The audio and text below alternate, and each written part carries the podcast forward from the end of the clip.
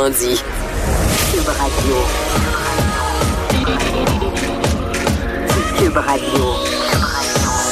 Acteur majeur de la scène politique au Québec. Il analyse la politique et sépare les faits des rumeurs. Trudeau le midi.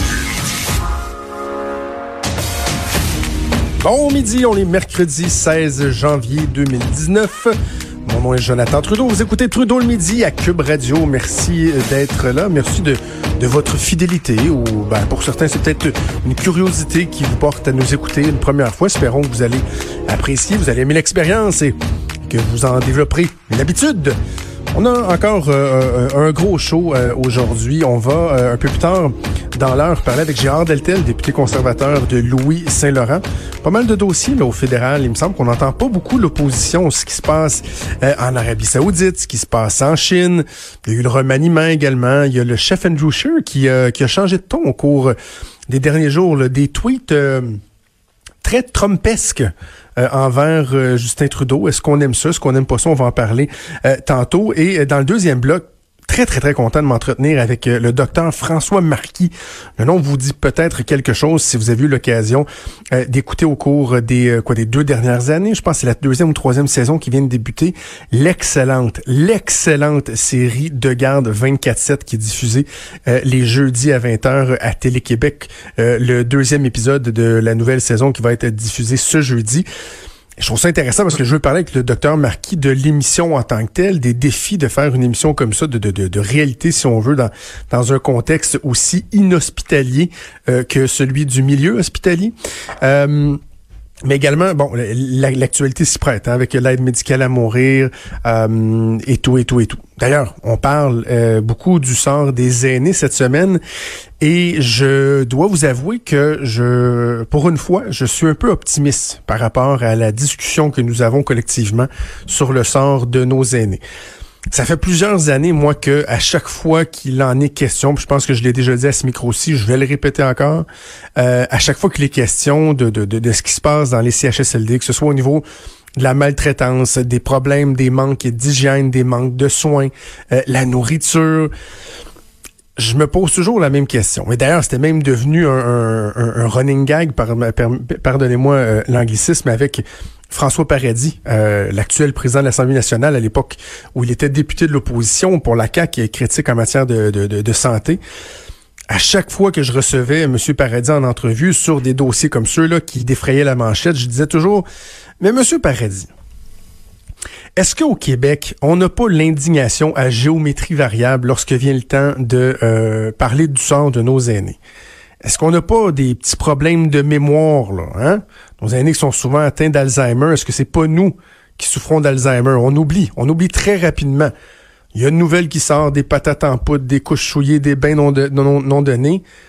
On s'insulte. Ah, c'est donc bien épouvantable. ça fait des bons reportages, ça fait de la bonne euh, télé. Je pense à quelqu'un comme Harold Gagné, euh, collègue à TVA, toujours des reportages très humains lorsqu'il nous, apporte des nouvelles comme celle-là on s'insurge, on dit c'est donc épouvantable, nos aînés. Oh, j'ai-tu le temps d'aller voir mes mères en fin de semaine? Moi, non, pas le temps. En tout cas, on va écouter la voix, là. Ah, tiens, j'ai reçu quelque chose sur mon Facebook. On va faire un petit tweet. On passe rapidement à autre chose, on va se le dire, là. Et euh, parler à peu près n'importe qui qui connaît un peu euh, le domaine ou qui analyse ça, allez vous rendre compte qu'au Québec, il euh, n'y a pas de quoi se vanter en matière de, de, de, traitement de nos aînés. Parce qu'on peut parler, on peut parler du système, je vais en parler dans un instant, mais euh, aussi faut des fois se regarder un peu le nombril. des fois, je, sans tomber dans le donnage de leçons, des fois je me dis, ah, faut qu'on se regarde aussi un petit peu là. Alors on écoute un bulletin de nouvelles, on lit un article dans le journal, on se scandalise, on s'insurge.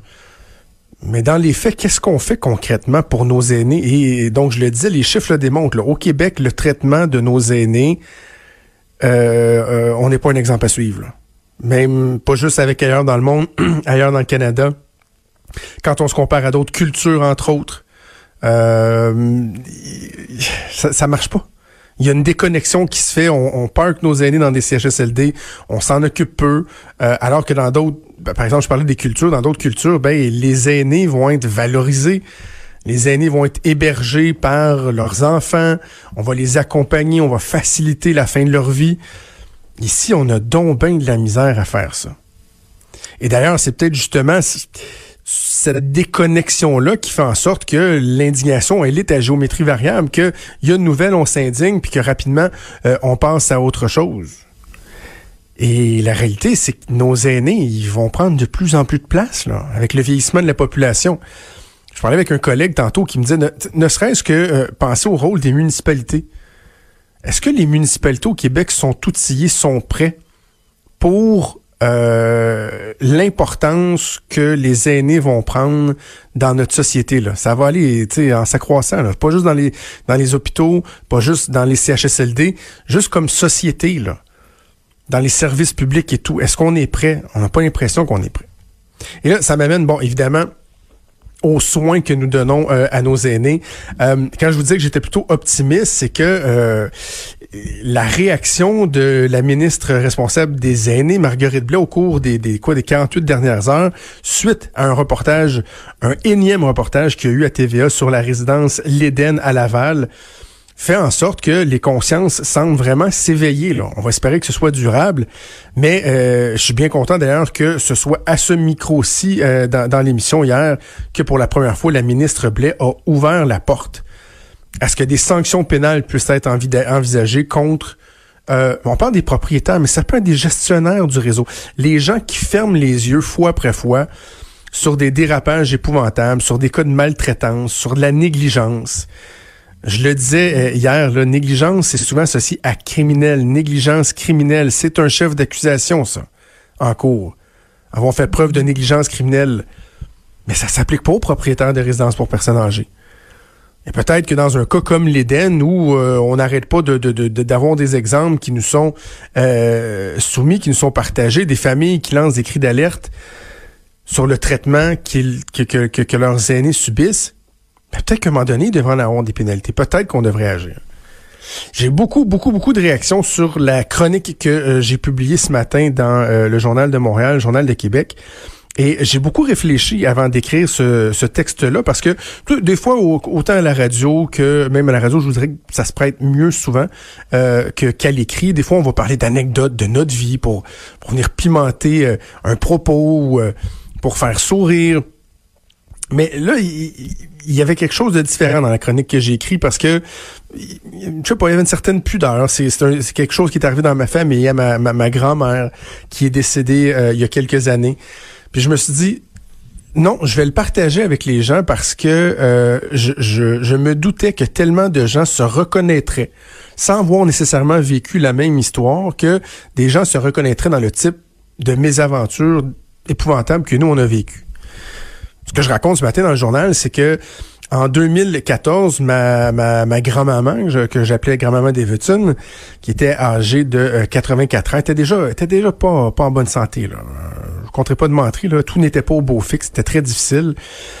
Mais elle était dans une résidence pour personnes âgées privée qui était correct, dans la région, dans la grande région de, de, de, de Montréal. Le but, c'est pas de les, les, les, accuser publiquement ou quoi que ce soit.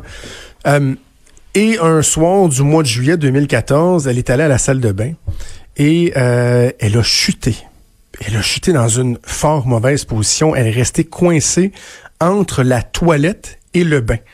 Vous vous doutez, là, il y a en tête un, petit appartement, un petit trois et demi, petite toilette, l'espace entre le bain et la toilette, c'est minime, là, c'est un pied, un pied et demi, maximum deux pieds.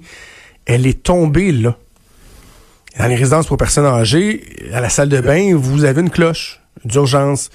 Si ça va mal, vous tirez là-dessus, il y a une alarme qui retentit au poste, euh, au poste de garde et rapidement, il y a quelqu'un qui est dépêché pour venir vous voir. Mais ma pauvre grand-maman, âgée de 84 ans, coincée entre le bain et la toilette, a tiré sur la corde, mais il s'est rien passé. Il était environ 19h30 le soir l'alarme a pas euh, été entendue. Puis après ça, même si tu retires, là, c'est comme si ça, ça, a été décroché, si on veut. Et par hasard, il y a un préposé ou une préposée qui faisait un, tour de garde, je pense que c'était pour les médicaments, vers 11h30 le soir. Et ils ont retrouvé ma grand-mère, qui s'était cassé le pied. Elle souffrait épouvantablement. Ça faisait plus de quatre heures qu'elle était coincée là, sur le... Imaginez, sur le sol, sur le plancher d'une salle de bain, sur une céramique froide, une personne fragilisée de 84 ans. Ils l'ont remis dans son lit, malgré ses souffrances. Ils l'ont remis dans son lit. Elle avait le pied cassé, euh, solidement cassé. Ils l'ont remis dans son lit. Évidemment, elle a souffert toute la nuit. Elle n'a pas fermé l'œil de la nuit. Et le lendemain matin, voyant euh, son état de, de, de, de, grande souffrance, ils ont fini par appeler l'ambulance. L'ambulance l'a amené à l'hôpital. Et vous savez ce que c'est. Hein? Euh, je donne l'exemple, par exemple, d'un aîné qui se, qui se brise une hanche. Là. Et souvent, on dit qu'ils s'en remettront jamais parce que à cet âge-là, vous êtes tellement fragile que la une condition initiale va engendrer une complication qui, elle, va engendrer une autre complication.